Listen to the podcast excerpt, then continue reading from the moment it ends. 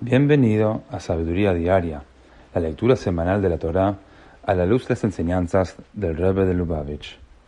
En la quinta lectura de la Parashá de Kitetse, Moshe repasa junto al pueblo judío las leyes que permiten a los trabajadores del campo o viñedos comer de los alimentos que están cosechando.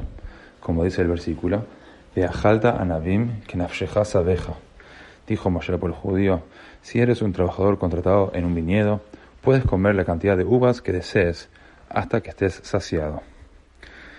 En Likutei Sijot, tomo 34, el Rebbe nos enseña que la labor en un campo de cereales y la labor en un viñedo representan dos aspectos de nuestra relación con Dios. El cereal, componente básico de la dieta, representa la aceptación de la soberanía de Dios y el cumplimiento de sus mandamientos.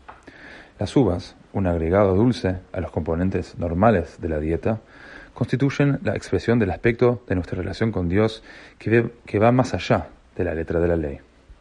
Cuando contamos con suficiente madurez espiritual como para sentir placer y alegría en la revelación de divinidad, buscamos llevar la conciencia de Dios a todas las facetas de nuestras vidas y no solo en las formas expresamente requeridas por la Torah.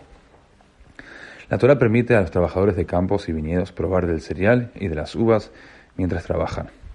Esto nos enseña que, tanto si nos relacionamos con Dios en el nivel básico de cereal, como si hemos progresado hacia una relación con Él en el nivel voluntario de las uvas, recibiremos constantes y cada vez mayores recompensas de revelaciones de divinidad y beneficencia divina.